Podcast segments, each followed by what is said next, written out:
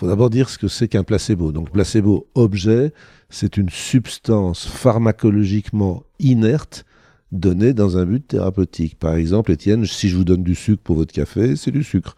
Mais si je mets le sucre dans une gélule et je dis ça va vous faire beaucoup de bien, ça devient un placebo, donné dans un but thérapeutique.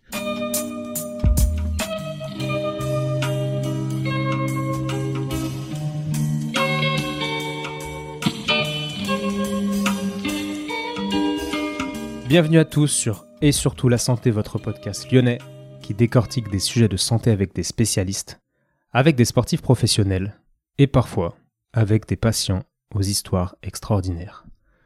Avant de commencer, j'aimerais vous parler de ma nouvelle formation qui aura lieu à Lyon avec moi dès cet été. Cette formation est destinée aux ostéopathes et kinés qui aimeraient élargir leur vision et leur réflexion dans le but de prendre en charge leurs patients de manière encore plus globale. Comme vous le savez, je suis ostéopathe depuis une dizaine d'années. Je me suis formé en médecine traditionnelle chinoise et j'accompagne des sportifs professionnels depuis plusieurs années également. Nous apprendrons donc à faire des liens entre les blessures classiques de nos patients et leurs organes, via l'anatomie des méridiens notamment, et des notions de base de la médecine traditionnelle chinoise.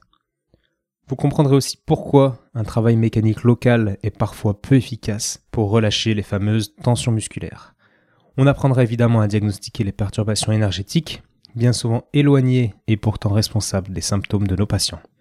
Je m'arrête ici, mais pour ceux qui seraient intéressés pour connaître le programme complet et les modalités de cette formation, envoyez-moi un mail à etienne.bulidon.gmail.com auquel je répondrai dès que possible.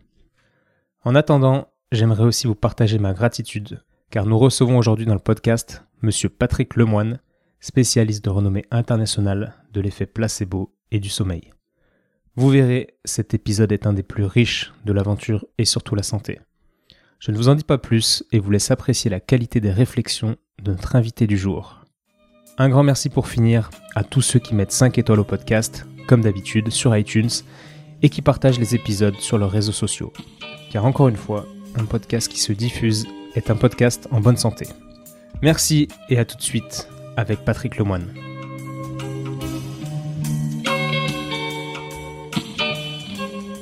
Bonjour Patrick. Bonjour Étienne. Merci de me recevoir euh, dans ce joli salon. Alors, pour commencer, je pense qu'il y a beaucoup de gens qui vous connaissent, au moins de nom, mais est-ce que vous pourrez rafraîchir la mémoire à tout le monde et nous expliquer euh, qui vous êtes? Euh, donc je m'appelle, comme vous l'avez dit Étienne, Patrick Lemoine. Je suis né à Tonon-les-Bains en Haute-Savoie et pas en Haïti comme c'est dit sur Wikipédia. Et comme personne n'est parfait, je suis psychiatre. Je me suis formé essentiellement aux troubles du sommeil quand j'étais chercheur à Stanford en Californie, avant de créer un service euh, sur la dépression et les troubles du sommeil au Vinatier, euh, en gros de 85 à 2003. Et après, j'ai quitté le service public pour euh, prendre la direction d'un très grand groupe de cliniques psychiatriques au niveau européen et où j'ai continué donc à, être garant de la, bonne qualité des soins en psychiatrie et à créer des unités de sommeil un peu partout.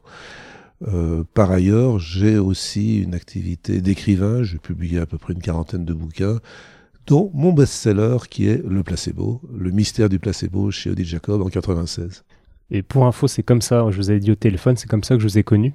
J'étais étudiant en ostéopathie et j'ai lu ce livre qui m'a qui, m'a fait me poser beaucoup de questions, donc c'est marrant de se retrouver là. je suis vraiment désolé de vous avoir fait souffrir pendant vos études. non, non, au contraire. Et, et votre expérience à Stanford, ça a duré combien d'années? Alors, je suis resté un an à Stanford, et puis j'ai été pendant trois ans à Montréal, où j'étais prof et chercheur associé, et actuellement, je suis professeur associé à Pékin. Euh, enfin, avec le confinement, le actuellement n'est plus tellement d'actualité. Et si, si vous pouviez résumer euh, les choses les plus importantes que cette expérience à l'étranger, au début de votre carrière, vous a apporté Que diriez-vous? Alors, je dirais que j'ai eu une chance incroyable. Euh, d'une part, euh, j'étais allé faire la psychiatrie biologique à Stanford, mais le service où le gouvernement m'avait envoyé était dirigé par un escroc euh, qui a été viré, qui a fini par d'ailleurs se suicider. Bon, j'en parlerai pas trop. Et ça m'a obligé à être un peu créatif, parce que j'étais à Stanford avec femme et trois enfants. Euh, ma femme étant à l'époque donc chercheur aussi en ophtalmo, euh, toujours à Stanford, où elle était la première française pratiquement à faire du laser, qui était encore inconnu euh, en Europe. Et moi, il a fallu que je me réoriente, puisque j'avais vite compris que c'était un service pas correct. Et comme Stanford est dirigé depuis les années 80 jusqu'à aujourd'hui par des Français au niveau du sommeil, je suis allé me présenter et ils m'ont recruté. Et par chance, c'est au moment où ça s'est passé au niveau des apnées du sommeil et également de la luminothérapie et la dépression saisonnière. Donc je suis revenu avec deux valises, une dépression saisonnière et traitement par la lumière, et l'autre euh, diagnostic, pas encore à l'époque prise en charge du syndrome d'apnée du sommeil. Au début, j'ai passé, je suis passé pour un illuminé. C'est quoi ce psy qui parle d'apnée? Je suis même allé faire des cours en pneumo à Paris à l'Hôtel Dieu. Et puis, à force de tracer ce sillon, on s'est aperçu que c'était extrêmement important et que le nombre de gens qui en mouraient était considérable, considérable, même si c'est encore insuffisamment diagnostiqué et traité. Ouais, j'ai l'impression. On en parle dans, le dans un podcast précédent d'ailleurs avec oui, un, d'ailleurs, les ostéopathes, les ostéopathes se préoccupent beaucoup d'apnée et peut-être que une partie de l'avenir des apnées est liée à l'ostéopathie. Peut-être une partie, ouais. On, on reparlera d'ostéopathie après, justement. Et euh, pour commencer, on va rentrer tout de suite dans, dans, le vif du sujet, même si c'est un petit peu euh, à côté de l'effet placebo qui sera le sujet principal du podcast. Mais vous parlez euh, de cette expérience des aplysies, donc dans, dans, votre livre, en tout cas que j'ai lu tout récemment sur l'effet placebo, nocebo d'ailleurs, dans ce livre. Et on en parle dans un autre podcast avec Michel Odoul, qui explique un petit peu les liens entre nos émotions et notre corps, etc. Est-ce que vous pouvez, euh, encore une fois, nous rafraîchir la mémoire, nous parler de cette expérience extraordinaire des aplysies alors c'est vrai que ces aplysies, qui sont des animaux très sympathiques, des espèces de vers marins, qui ont un vague ganglion avec deux, trois neurones, j'exagère, en guise de cerveau, et qui sont quand même très faciles à expérimenter. Alors là, c'est vraiment une étude étonnante. Vous prenez des aplysies qui mènent leur vie d'aplysie euh, dans leur bocal. Et puis, comme vous êtes très méchant comme expérimentateur, vous leur balancez des chocs électriques après leur avoir fait euh, voir un rayon lumineux. la séquence, c'est lumière, choc électrique. Et elles comprennent très vite, les filles, euh, c'est-à-dire que dès qu'elles voient la lumière, elles se mettent à se tortiller dans tous les sens pour essayer d'échapper au choc électrique. Par phénomène de stress, quoi. Donc c'est un conditionnement. Un, conditionnement, tout simple. Euh, lumière égale choc, égale douleur, égale euh, réaction de peur. Et ensuite, donc, qu'est-ce que vous faites? Ben, Vous prenez vos aplysies conditionnées, vous les passez au mixeur, ce qui montre l'importance du mixeur dans la recherche neuroscientifique, et ce jus, ben, vous le mettez dans un bocal où il y a d'autres aplysies naïves qui ne sont pas conditionnées. Vous mettez à la lumière, elles se mettent à être terrorisées. Qu'est-ce que ça signifie? Ça signifie que le conditionnement, donc l'information, j'ose pas parler de pensée avec euh, des animaux aussi rudimentaires, mais le conditionnement, lumière égale douleur, a été transmis.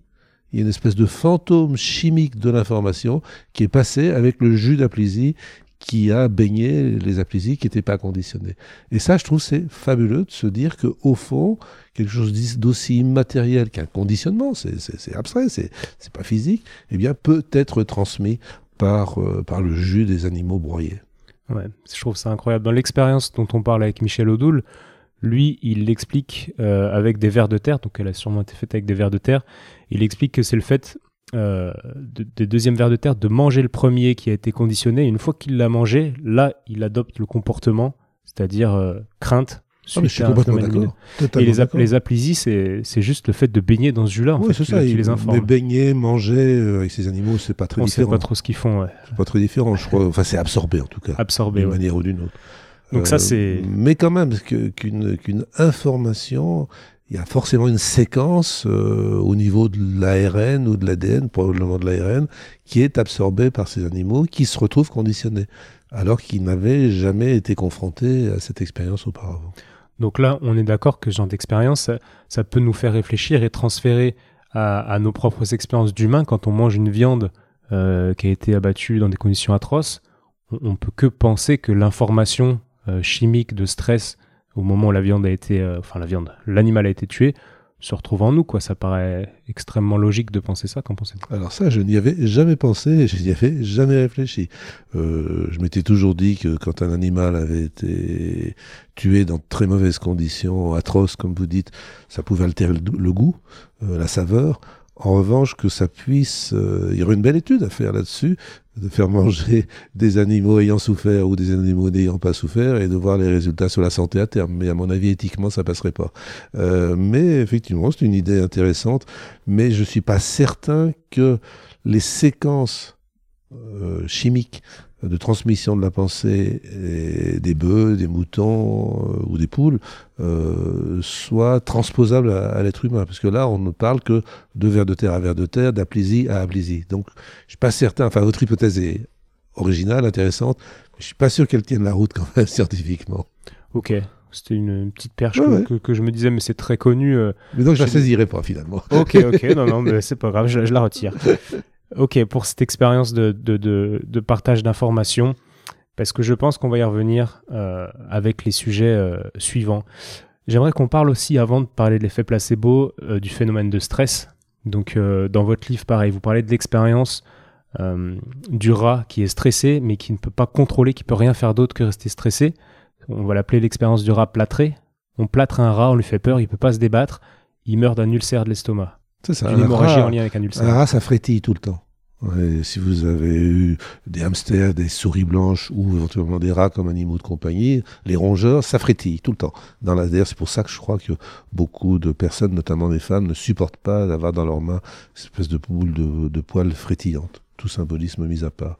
Et donc, euh, effectivement, un rat qui est forcé à l'immobilité, sans échappatoire, ne peut plus frétiller et meurt. Mais il y a d'autres systèmes d'information qui sont étonnants. Si vous choquez des souris de manière aléatoire, au bout de 15 jours, euh, elles meurent. Elles ont des effondrements immunitaires, le poil devient sec, elles maigrissent et elles meurent. Si chaque fois vous faites précéder, comme pour les aplésies, le choc d'une lumière électrique, la souris est informée, donc c'est peut-être 10 secondes à l'avance, on la voit qui psychologiquement se prépare à la douleur en se terrant dans un coin, au bout de 15 jours, elle se porte parfaitement bien. Donc on voit que l'information est très importante, euh, mais trop d'informations tue d'informations. C'est le problème des chaînes d'information en boucle où en temps de confinement, les gens euh, sont scotchés et arrivent à se rendre malades.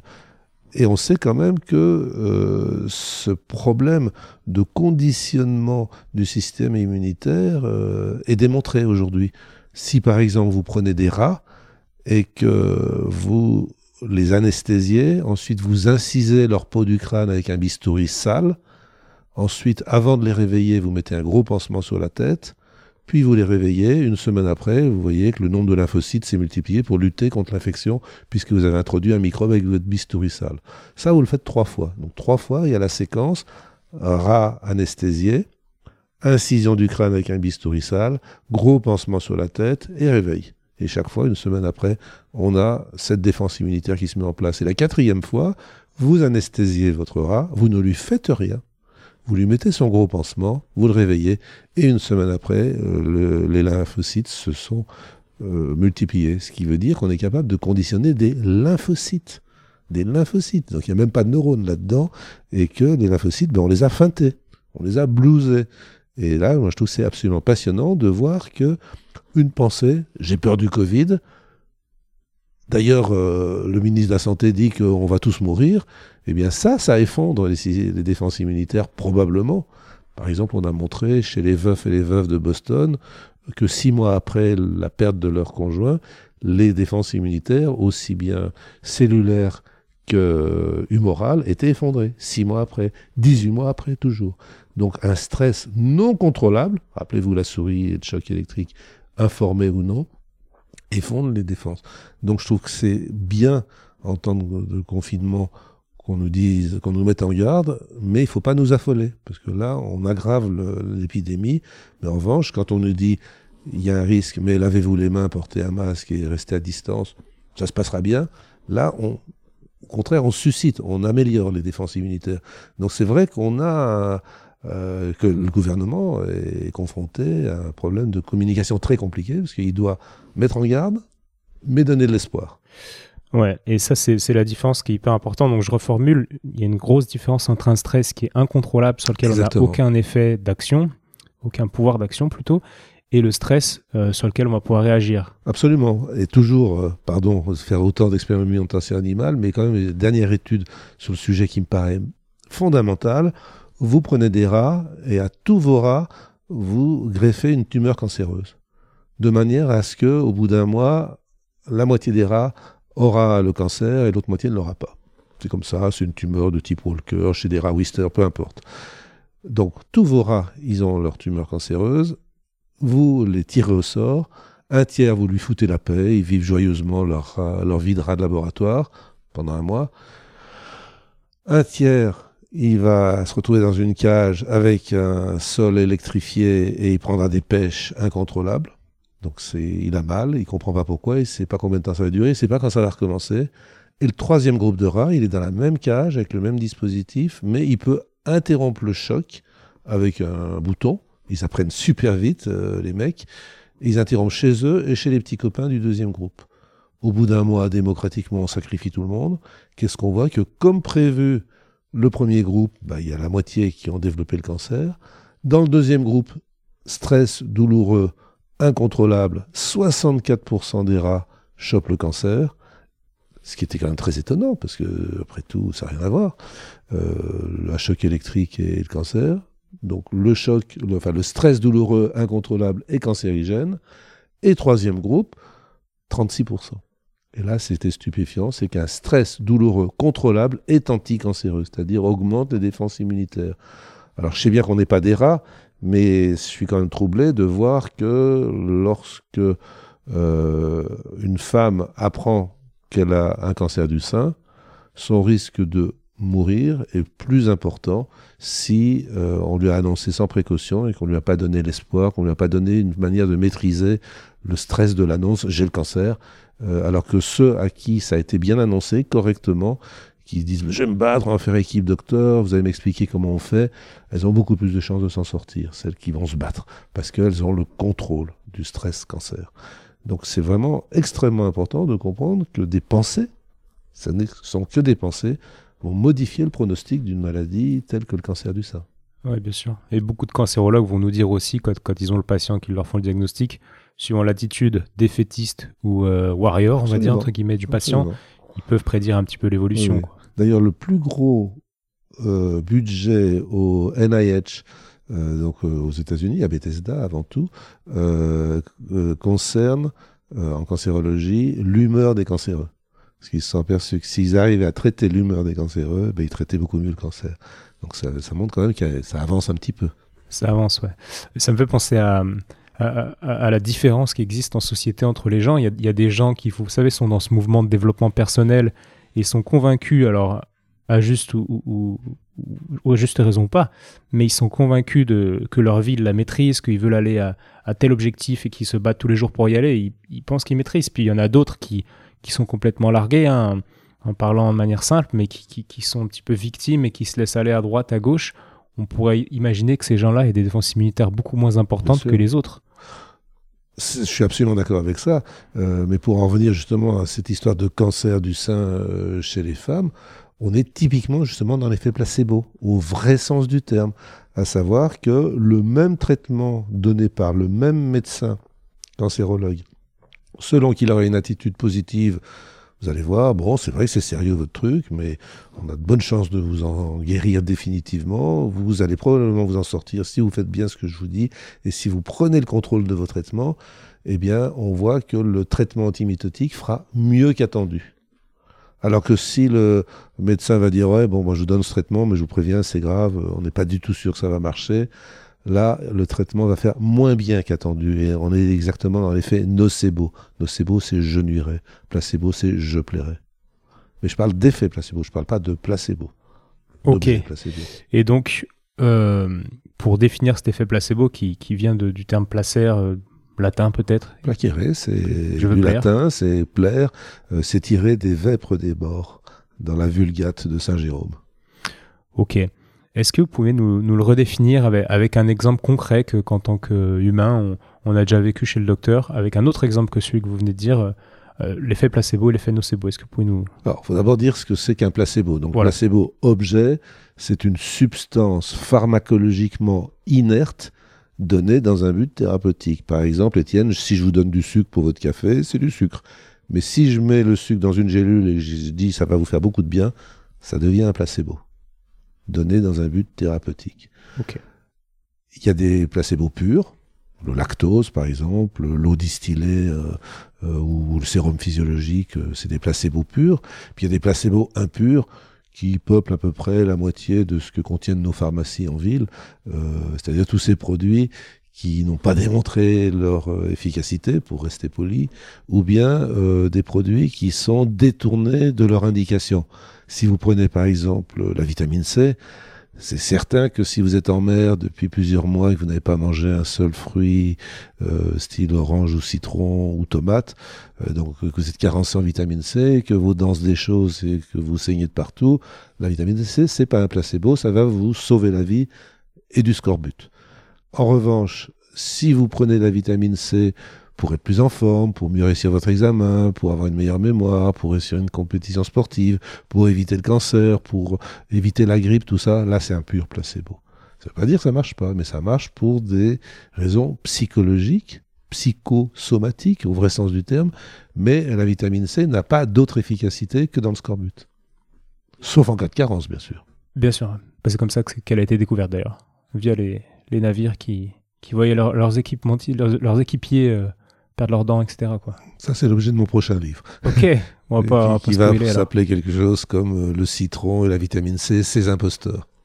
Ok. Et est-ce qu'on pourrait pas imaginer euh, se mettre dans une position un peu plus humble et se dire qu'en fait, ce placebo, cette vitamine C, peut-être qu'elle a des actions qu'on n'a pas encore compris?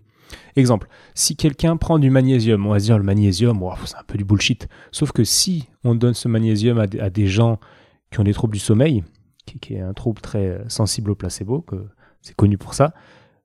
Mais il s'avère qu'il y a des gens qui vont vraiment avoir des effets, qui vont vous dire, mais attendez, euh, on m'aurait donné autre chose, j'ai essayé plein de trucs, ça n'a pas marché, là on me donne du magnésium, ça marche. Est-ce qu'on pourrait pas se dire, c'est pas le bon exemple le magnésium, je pense, mais si, si, magnésium est un très bon exemple. magnésium est un très bon exemple, euh, et je pense que la plupart du temps, il fonctionne comme un placebo. Mais le problème, c'est que parfois il y a des carences.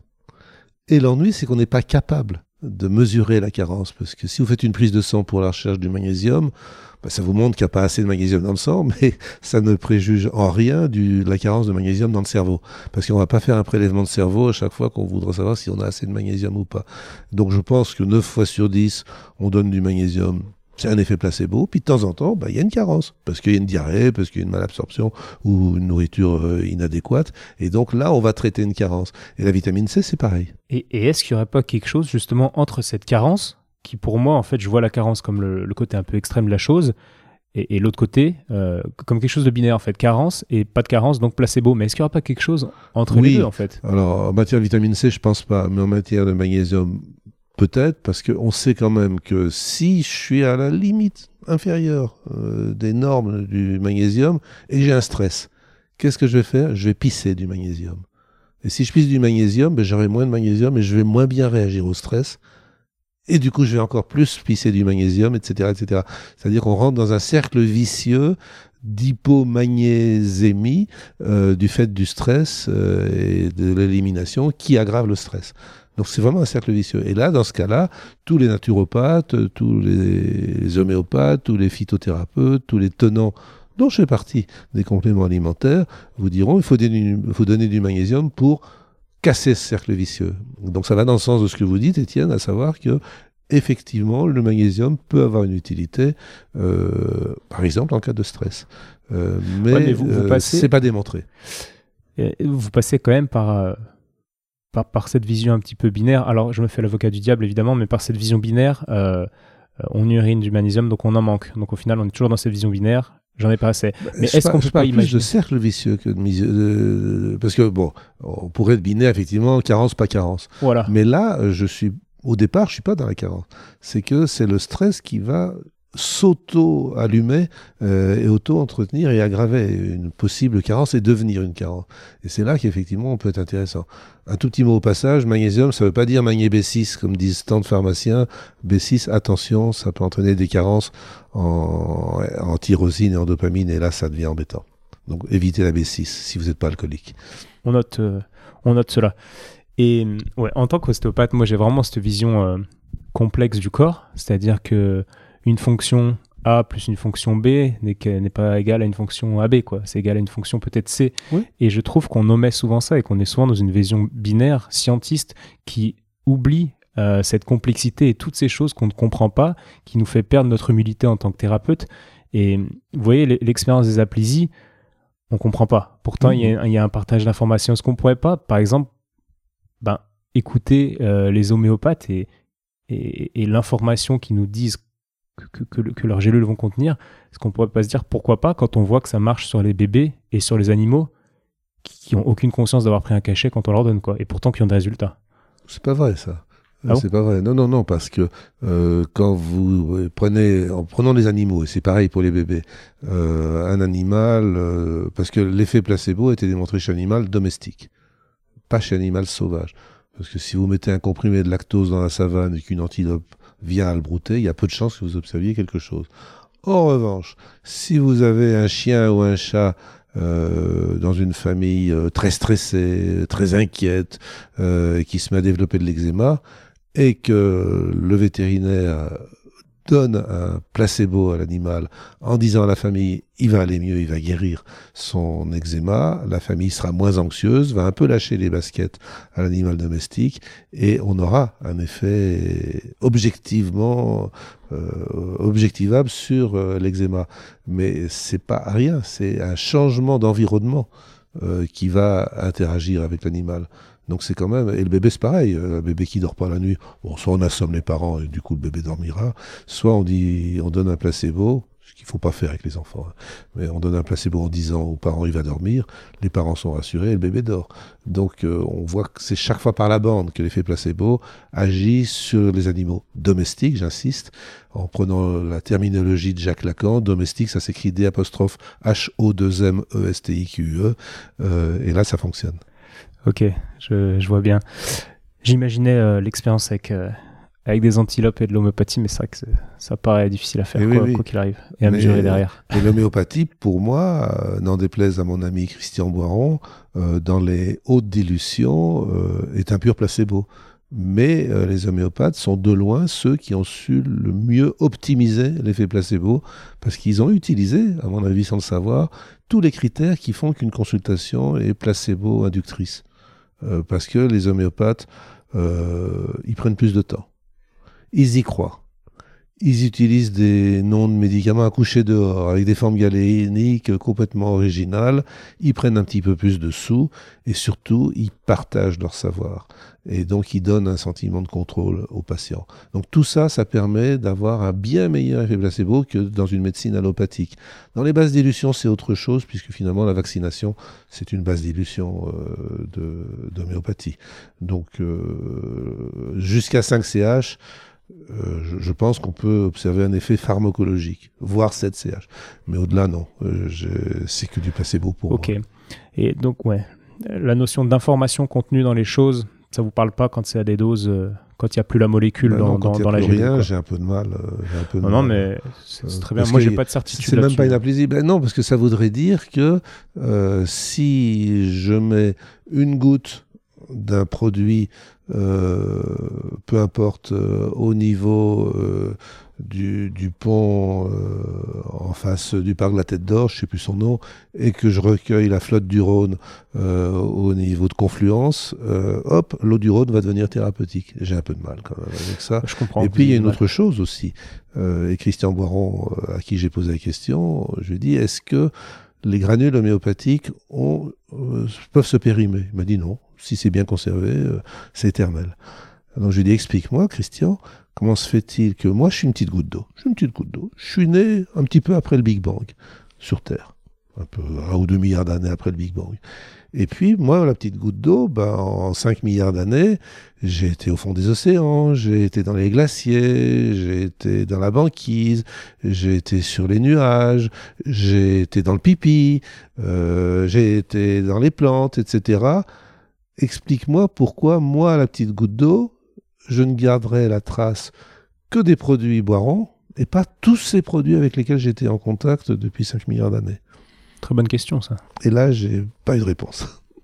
Ouais, c'est une super question. Et on va refaire une expérience euh, juste intellectuelle, mais, mais qui, qui existe euh, tous les je jours. promeux l'homéopathie parce qu'elle est faite par des bons médecins et des bons cliniciens qui partagent et qui sont bienveillants et qui prennent un peu plus de sous. Donc je promeux l'homéopathie parce que c'est fait par des médecins et j'insiste quand même sur ce sujet-là. C'est que, imaginez un petit exemple. Euh, vous avez mal au ventre. Vous avez très mal au ventre. Vous avez deux choix. Si vous n'aimez pas les médecins allopathes, soit vous allez voir un guérisseur, soit vous allez voir un homéopathe. Trois hypothèses. Soit vous avez un appendicite, soit vous avez un cancer, soit vous avez ce qu'on appelle un intestin irritable, une colopathie fonctionnelle. Si c'est un intestin irritable, ce sera le guérisseur qui fera le mieux. Parce que c'est vraiment. Ils sont encore meilleurs que les homéopathes pour l'effet placebo. En revanche, si vous avez un cancer et, ou une appendicite, le guérisseur, qui n'a pas les moyens de faire un diagnostic, il vous envoie droit au cimetière. Alors que l'homéopathe est un médecin sérieux, je ne parle pas des fanatiques, ça a disparu presque, Oui, oui. mais l'homéopathe, ben, si il est inquiet, il va envoyer au cancérologue, s'il est inquiet, il va envoyer au chirurgien en cas d'appendicite, et si c'est une colopathie, ben, il fera. Donc il faut que la placébothérapie soit faite par des médecins capables de faire un diagnostic. Et justement, tout à l'heure, vous parliez d'effet placebo et vous disiez que ça. Il y avait dans, dans, dans la, cette définition une, une pilule ou un élément extérieur. Mais là, le guérisseur, en l'occurrence, il va utiliser que ses mains. Donc, est-ce oui, qu'on oui, peut. oui, bon, c'est effectivement, vous m'avez coincé là. Mais euh, en effet, mais il y a quand même des guérisseurs qui donnent des trucs. Mais Ah, non, ouais, on va Mais dire les par guérisseurs. qui simple guérissent. imposition, on peut dire qu'il y a un effet. euh, si je suis puriste, je dirais qu'il y a un effet non spécifique, un effet thérapeutique non spécifique. Ça revient à peu près à un effet placebo. Euh, quand je vous le disais off the record que j'étais coupeur de feu en bon haut savoyard euh, et coupeur de coups, c'est OUP. Euh, c'est bien, je pense, une sorte d'effet placebo. Euh, ce don m'a été transmis par une guérisseuse, euh, parce qu'on était deux exilés dans le Massif central, elle en tant que patiente euh, et moi en tant que médecin, et tous les deux venant de Tonon, par le plus grand des hasards.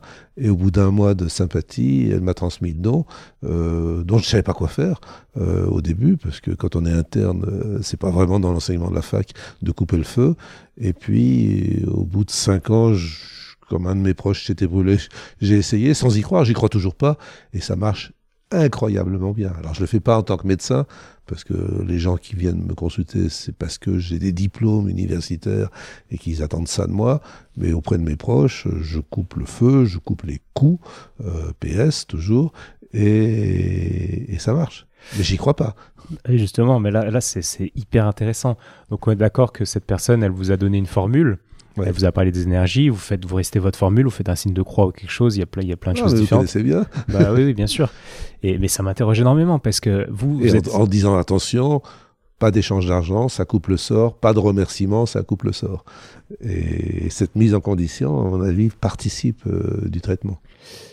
ça participe, mais, mais vous êtes d'accord que, enfin, il y a quelque chose quand même que, qui invite à l'humilité, c'est-à-dire que vous y croyez pas, votre cerveau euh, cartésien se dit, ben, c'est impossible que ça marche. Vous essayez quand même, votre cerveau enfant, on va dire, le fait, puis vous voyez que ça marche. Comment vous faites pour pas Je suis complètement d'accord avec ça. À savoir que euh, bah, ça, c'est un de mes derniers livres, qui s'appelle euh, 20 000 lieux EUX sous les rêves, euh, qui est sur la transe, sur les états modifiés de conscience. Et euh, je n'y crois pas effectivement dans mon cerveau, on va dire gauche cartésien, parce que je suis droitier, mais je pense que quelque part, comme dirait ma concierge, euh, mon cerveau droit, affectif, euh, il y croit à fond. Euh, et qu'en effet, il n'y a pas tant de com- de communication, à part la transe, le rêve, la rêverie, l'orgasme, la cuite. Il n'y a pas tellement de moments où il y a une brèche entre ces deux cerveaux, le cerveau affectif et le cerveau rationnel. Et, là, quand je fais le guérisseur, faut bien employer les... Je dis bien, je suis pas médecin dans ce cas-là, hein, et c'est jamais dans un contexte professionnel que je le fais. Parce que là, je pense que je serais ma- malhonnête, et je pense que l'un des médecins me ferait quelques soucis, il aurait raison. Mais en revanche, euh, je pense que mon cerveau euh, enfantin, comme vous l'avez dit, ou affectif, ou irrationnel, ou, rêveur, ou chamanique, euh, vous l'appelez comme vous voulez, ben, il y croit, oui, forcément. Moi, je pense que, j'en pense que ces brèches dont vous parlez entre le cerveau droit et le cerveau gauche, on peut rajouter une brèche avec aussi la partie inconsciente, peut-être reptilienne du cerveau. Elle se fait bon, évidemment, via des, états modifiés de conscience induits par des substances dont vous avez parlé, mais aussi par l'expérience. Moi, en tant que thérapeute, j'ai fait beaucoup d'expériences en tant qu'homme, plutôt sur moi-même, qui m'ont ouvert des portes. Vous savez, ces expériences avec des psychotropes ou, des expériences euh, sur moi-même avec des massages, des, cures de je ne sais quoi. Et, et ces choses-là ont ouvert des brèches, en tout cas des communications dans mon cerveau, qui font qu'aujourd'hui, je perçois beaucoup plus de choses qu'avant. Oui. Et, je, pense qu'il n'y a pas que, que, des drogues, en fait, pour ouvrir des brèches. Comme euh, je déconseille formellement d'utiliser la moindre drogue pour accéder à son cerveau autre.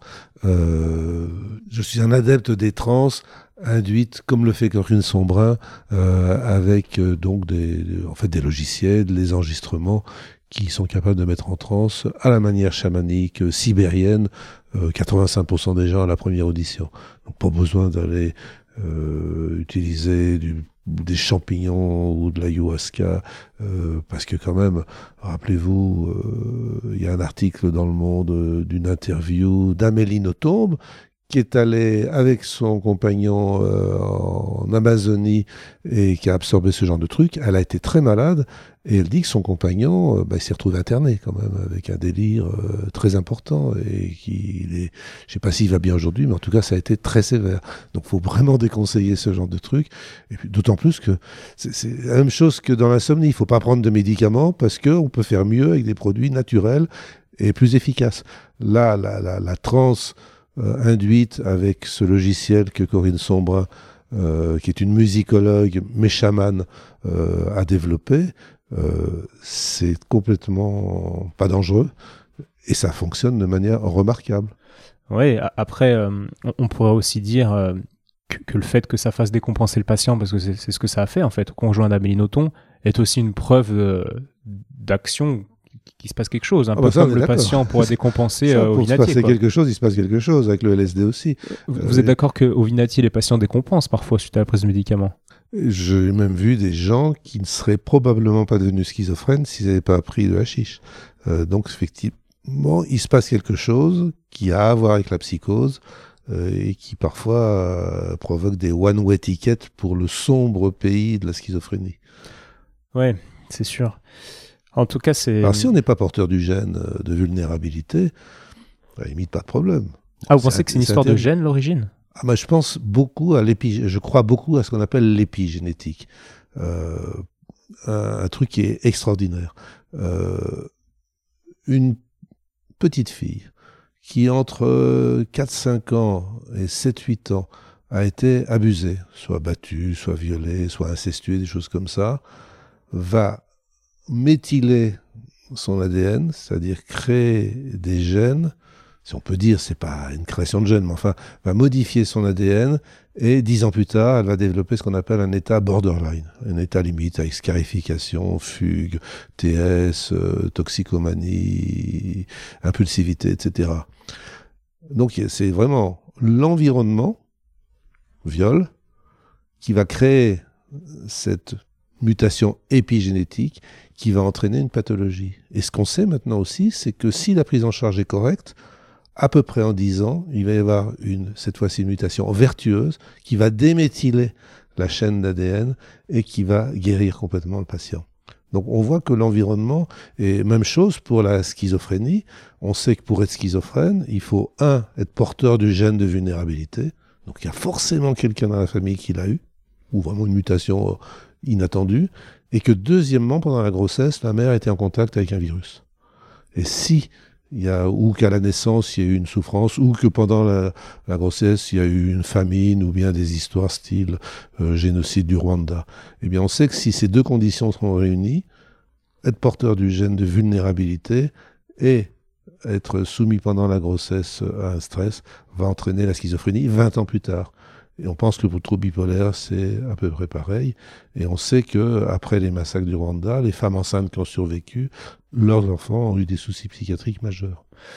Mais vous parlez de ça comme si c'était une euh, inévitable, mais il y a quand même des gens qui ont eu ces trois facteurs-là prédisposant à la schizophrénie, mais pourtant qui ne sont pas devenus schizophrènes. On est d'accord? On ne sait pas ça. On peut pas savoir parce que c'est pas très facile de, de dire Euh, cette personne a le gène, ce fœtus est porteur du gène de vulnérabilité, il a eu un stress majeur, et 20 ans plus tard, il n'est est pas devenu schizophrène, personne ne peut le dire. C'est pas simple, mais il y a des expériences qui ont été faites avec des vrais jumeaux. Je, je, vous coupe, pardon Étienne, mais euh, on dit, euh, tout le monde pense qu'un stress va développer un cancer. Mais le gros ennui, c'est que pour développer un cancer, il faut au moins 10 ans. Donc, qu'est-ce qui pourra me permettre de dire que j'ai développé un cancer parce que j'ai eu un stress il y a 10 ans? Euh, on a tous des exemples de euh, telle femme a perdu son mari, six mois après, elle avait un cancer du sein. Aucune étude scientifique n'a pu le démontrer parce que c'est trop long, ces processus-là, et que les chercheurs, ils n'ont pas la patience d'attendre dix ans, parce qu'il faut qu'ils publient, les chercheurs. Ouais, bien sûr, mais on pourrait dire, et ça rejoint l'exemple du début, que euh, peut-être que le cancer, comme chez tout le monde, était en, voie d'expansion, entre guillemets, mais maintenu, contenu par le système immunitaire, et que le stress non contrôlé de cette personne a créé un, effondrement du système immunitaire qui a permis au cancer d'émerger. quoi. Complètement d'accord avec ça, mais l'ennui, c'est qu'on n'arrive pas à le démontrer.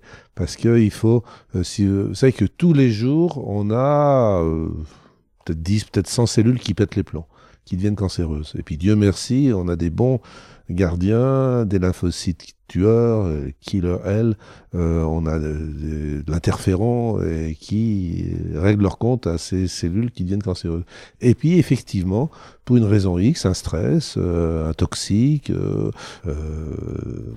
pesticide, va entraîner que cette cellule, elle va se développer. Mais souvent, une cellule cancéreuse, il lui faut peut-être deux ans pour devenir deux cellules cancéreuses, puis deux ans pour en avoir quatre. Et puis c'est qu'au bout de dix ans qu'elle deviendra euh, visible de quelques, peut-être un centimètre ou un centimètre. Je m'aventure dans un domaine que je connais pas bien, la cancérologie. Mais donc, dire que j'ai été en contact parce que je suis allé dans une vigne où il y avait plein de pesticides et que dix ans plus tard j'ai fait un cancer ou vingt ans plus tard j'ai fait un cancer, c'est extraordinairement complexe à démontrer et toutes les études que je connais qui ont essayé de relier le développement d'un cancer du sein, c'est plus étudié, euh, avec un, traumatisme style veuvage ou, viol ou ce que vous voulez, ont été en échec à cause de cette question de, timing. Ouais, c'est sûr que c'est très complexe. On va se, recentrer sur le sujet euh, du jour. Juste une petite expérience intellectuelle par rapport à ce stress non contrôlé. Euh, qui me vient en tête. Aujourd'hui, à Lyon, il y a de plus en plus d'insécurité. On se balade dans la rue, on voit des gens vraiment bizarres qui nous regardent, on tourne le regard parce que sinon on, risque euh, des ennuis. Et je me disais, j'ai une discussion avec, euh, avec, des potes l'autre jour, est-ce que par exemple le fait de, admettons moi, bon je me suis battu quand j'étais jeune, mais ça fait très très longtemps que, que j'ai plus de technique de bagarre. Et je me dis dans la rue, c'est vrai que des fois si je me, si je me fais embêter, j'ai de moins en moins de chance en fait avec le temps qui passe de, de sortir vainqueur d'une bagarre, quoi. Et on se disait, mais si on se mettait à faire, euh, donc ce qui crée un état de, stress un peu latent, si on se mettait à faire du sport de combat et qu'on reprenait confiance en nous et qu'on devenait conscient qu'on peut en fait, qu'on sait toujours se battre, etc., est-ce que ça diminuerait pas notre taux de stress euh, chronique et ce serait pas meilleur pour notre santé? Sans ah. user ensuite nos compétences de bagarre, évidemment. Mais... Certainement. À chaque fois qu'on augmente euh, nos compétences pour euh, surpasser le risque de danger, effectivement, on augmente nos défenses immunitaires. Euh, donc ça, c'est absolument archi démontré à tout point de vue. L'immunité est effondrée par le stress incontrôlable, elle est améliorée par le stress contrôlable pour ça qu'on a parlé un peu bizarrement de bon stress et de mauvais stress. Mais euh, dans l'exemple de la bagarre, effectivement, moi ça m'a rappelé une fois j'étais à Moscou et j'ai été poursuivi par des bandits avec un, autre chercheur moscovite. Euh, mais comme j'avais pas lu le scénario, que je savais pas comment ça finirait cette histoire-là, je peux vous dire que j'ai couru très vite et j'ai eu vraiment la trouille. Et là, je pense que euh, pendant plusieurs mois, j'ai pas été bien. J'étais pas bien. Je me rappelle pas si j'ai eu plus de grippe ou de rhume, mais j'étais pas bien. J'étais, je suis revenu livide, euh, et j'étais fatigué, etc. Parce que j'étais dans une situation, mais vraiment James Bond. Sauf que moi, je sais pas me battre non plus, et que, en plus, j'étais à 2 heures du matin dans une ville inconnue, une banlieue de Moscou. Moscou en plus. Glauque. ouais, ouais. Euh, je parlais pas un mot de russe, donc j'avais aucune défense aucun moyen de, surmonter ce stress. Euh, l'ami en question, euh, psychiatre, euh, enfin neurologue spécialiste du sommeil, avait été catcheur quand il était adolescent. Et puis il était quand même chez lui, il était à Moscou. Et il s'est battu. Moi, je me suis sauvé. Et il s'est battu. Bon, il a été un peu blessé, mais j'ai bien vu que dès le lendemain, il était bien. Euh, contrairement à moi. Donc lui, il avait effectivement des moyens de, de surmonter ce stress, de maîtriser ce stress. D'accord. Mais sa femme et moi, qui avons couru beaucoup, euh, on n'était vraiment pas bien. Ouais. Intéressant. Je vais euh, enchaîner avec une petite histoire que, que j'ai construite qui, qui rejoint des choses que j'entends de manière quotidienne. Donc, je la lis, j'ouvre mon portable, voilà. C'est l'histoire d'un patient à qui on prescrit 10 séances de kiné pour un problème Y. Le kiné, qui voit le patient pour la première fois, il sent bien que la kiné va sûrement pas être très efficace. Mais c'est le protocole qui a en plus été prescrit par un médecin. Donc, patient étant remboursé par la sécurité, euh, social, le kiné, il applique le protocole prescrit. Euh, après tout, ben, on sait jamais, quoi. C'est ce que le médecin dit de faire. Mais il sait inconsciemment que ça va peut-être pas être très efficace. Au bout de 10 séances, il n'y a toujours pas de résultat. Donc le, patient qui voit que son problème n'avance pas, et sentant bien le manque de conviction du kiné, décide d'arrêter à la 12e séance et se retrouve seul avec ses douleurs. Donc une situation plutôt ultra classique. Alors je dis pas que la kiné n'est pas efficace, loin de là, mais il y a quand même beaucoup de gens qui, ne solutionnent pas leurs problèmes grâce à la kiné. Euh, j'adore les kinés, pour info. Deux mois plus tard, le patient souffrant toujours de son problème Y entend parler d'une personne qui potentiellement peut le soigner. Surpris, le patient se retrouve dans le cabinet d'une personne sympathique à la décoration un peu particulière. En effet, il observe des pierres et autres plumes d'oiseaux accrochées au mur. Racontant la séance à ses amis, de ce soignant qui lui a seulement touché les oreilles, le patient se fait engueuler et moquer pour faute de s'être fait entourlouper par un charlatan. De son côté, le patient affirme qu'il voit déjà une amélioration à son problème Y. De plus, ce soignant en question lui a expliqué de manière plutôt cohérente potentielles origines de son problème. Contrairement à sa première expérience, cette personne semble d'ailleurs bien savoir où elle veut aller. Bien que ces explications soient originales, le patient sent bien qu'on touche peut-être à quelque chose qui peut l'aider. Il décide donc, malgré les moqueries de ses amis, de refaire les deux consultations suggérées par le soignant. Et au bout de trois séances, sans avoir saisi les mécanismes de guérison impliqués au cours de sa prise en charge, le patient va de manière générale beaucoup mieux et ne souffre plus du tout de son problème Y. J'ai mis la légende raconte aussi qu'un de ses amis moqueurs a même réglé son problème Z via ce thérapeute qui touche seulement les oreilles. Qu'est-ce que vous pourriez dire sur, euh, sur ça? Alors, je m'explique un peu, on, parle souvent de charlatans. Et moi, j'invite toujours à l'humilité chez ces gens qui insultent tout le monde de charlatans en leur disant Attends, peut-être que cette personne règle des choses que toi tu ne règles pas. Et c'est très souvent le cas euh, de la part des gens qui, traitent tout le monde de charlatans. Et donc, dans cette histoire, qui est le charlatan? Est-ce que c'est celui qui a les plumes d'oiseau au mur qui soigne dans les faits? Alors, effet placebo ou pas, vous allez nous dire. Ou alors, est-ce que c'est la personne qui est dans une démarche scientifique, mais qui n'est pas convaincu de son truc? Parce qu'il sait bien par expérience que ça marche pas, mais il le fait parce que la science dit que ça marche chez 50% des patients, donc il le fait, quoi. 51%. J'ai une autre histoire. J'ai un de mes amis euh, lyonnais qui a acheté une très belle propriété en Corse et qui voulait trouver une source et capter cette source. Il a fait venir un géologue, ingénieur archi-diplômé, qui a passé beaucoup de temps sur son terrain, qui lui a rendu un rapport de 100 pages, 10 000 euros, en lui disant qu'il n'y avait pas d'eau et que ça servait à rien. Cet ami connaissait à Lyon un sourcier et l'a fait venir. L'ingénieur a dit c'est un charlatan, c'est un escroc. Euh, ce à quoi cet ami avocat lui a dit oui, enfin, euh, l'escroc, euh, est-ce que c'est celui qui va juste se faire payer le billet et pas demander d'argent, ou celui qui me dit a rien et qui m'a fait payer 10 000 euros Et le sourcier a fait le tour du terrain, et il a dit c'est ici et c'est ah c'était très profond hein, c'était je dis n'importe quoi 78 mètres l'entreprise est arrivée a commencé à forer c'était de la pierre c'était très dur à 75 mètres ils ont dit on arrête et le sourcier a dit non, non, 78 mètres. Et à 78 mètres, l'eau a jailli. Donc effectivement, le charlatan avait raison, puisqu'il a eu un effet thérapeutique euh, sur le terrain, euh, qui maintenant est bien irrigué et magnifique. Euh, et le diplômé a eu un échec complet. Donc vous voyez, c'est une métaphore géologique de, votre histoire. Et on a tous des histoires, comme ce qu'on appelle des histoires de chasse, de ce genre, qui montrent qu'effectivement, alors, soit on considère qu'effectivement, comme vous le suggérez, qu'il peut y avoir quelque chose qui passe. Euh, comme dans l'histoire de la plisie, grâce au toucher, euh, on va dire, euh, faute de meilleurs termes, une magnétisation, une imposition, ce à quoi j'ai un peu de mal à adhérer, mais après tout, pourquoi pas, on ne sait pas tout, comme vous le dites, soit la conviction du thérapeute a entraîné la conviction du thérapeute et a entraîné un effet thérapeutique. On sait par exemple que, Étienne, si vous avez mal aux dents, que moi, je vous prescris l'aspirine, Normalement, l'aspirine, pharmacologiquement, scientifiquement, elle agit au bout de 20 minutes pendant 4 heures, en gros. Ça dépend de l'âge, ça dépend d'un tas de trucs. Si je vous donne l'aspirine en disant, Étienne, ça va vraiment marcher, je, le sens, et que vous me croyez, elle va agir en 5 minutes et ça va durer toute la journée. Là, j'ai un effet placebo puisqu'elle va faire mieux que prévu. Si je vous donne, moi, Étienne, bon, j'ai que de l'aspirine, il y aurait eu mieux, mais j'ai rien d'autre que l'aspirine à vous donner. Et là, elle risque de pas marcher, et en plus, vous aurez mal au ventre. Et ce sera un effet nocebo.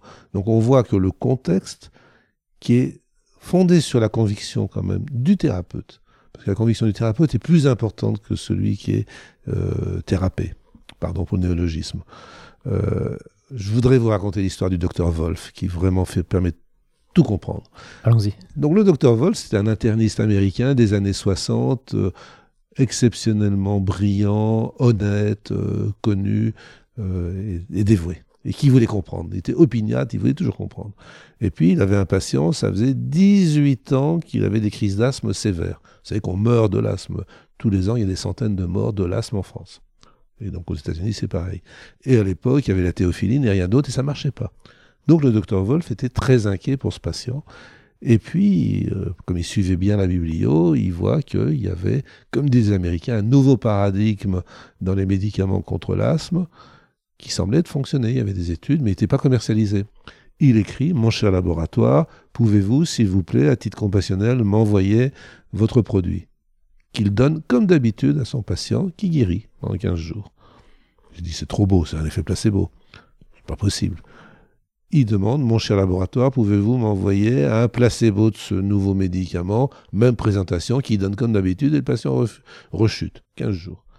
Il redonne le produit actif, reguérison, il redonne du placebo, rechute, et il passe définitivement au produit actif, guérison définitive. Mon cher laboratoire, je peux raisonnablement vous dire que chez mon patient, votre produit est efficace. Mon cher docteur Wolf, depuis le début, vous n'avez que du placebo stupéfaction, publication, et tout le monde s'est demandé ce qui se passait. Moi, mon interprétation, c'est que, en réalité, le médecin n'est pas formé au mensonge. C'est pas un menteur professionnel. C'est pas un comédien. C'est pas un homme politique. C'est pas son métier de mentir, contrairement aux autres. Et donc, on peut supposer que le docteur Wolf, quand il donnait le produit qu'il pensait actif, devait être assez content quand même, il devait être euh, guiré. Et que le patient inconsciemment le captait. Et que quand il pensait mentir et donner le placebo, il devait peut-être faire un peu la gueule, il devait être certainement moins guiré. Et là encore, le, le patient devait euh, le capter. Et chaque fois, le patient, il traduisait l'enthousiasme, la croyance du médecin en guérison, effet placebo, ou en rechute, effet nocebo. Et ça, ça vous permet de comprendre. C'est vraiment une histoire très métaphorique. Ouais, ouais que j'avais déjà entendu, que j'ai compris euh, au, début, vous commenciez à la, dire. Ouais, c'est vrai qu'elle est, elle est super intéressante. Mais euh, désolé pour le même, je, persiste à dire en, tant qu'ostéopathe qu'il y a des choses qui sont, qui sont moins, moins binaires. Vous savez, en tant qu'ostéo, par exemple, quand on sort de l'école, en général, à 98%, j'allais dire, mais je ne connais pas le chiffre, on est plutôt nul, quoi, en termes de, de thérapeute. Oui, comme un médecin. comme un médecin, comme tout. Et euh, donc moi je sors de l'école, puis j'avais une prof qui m'avait proposé de bosser avec elle, donc je bossais avec elle. Une prof qui paye pas de mine quand on la voit, sauf que tous les patients que je vois euh, qui sortent de ses mains me racontent des histoires incroyables sur, euh, sur ce qu'elle a fait. Quoi. Mais du type, j'ai des migraines depuis 10 ans, j'avais, et aujourd'hui j'ai plus rien, j'avais des douleurs au rapport sexuel, j'ai plus rien, j'arrivais pas à avoir d'enfant depuis 5 ans, le lendemain, enfin deux semaines après la séance j'étais enceinte, que d'histoires comme ça moi je me dis putain c'est incroyable et j'ai essayé donc j'ai travaillé pendant des années avec cette, euh, cette ostéo et j'essaie de comprendre quels étaient les facteurs qui faisaient qu'elle était si forte quoi. Et euh, un des facteurs c'est effectivement qu'elle était convaincue de ce qu'elle faisait. Bien sûr. Mais mais le patient le voit pas parce qu'elle elle, paye pas de mine comme ça toc toc toc.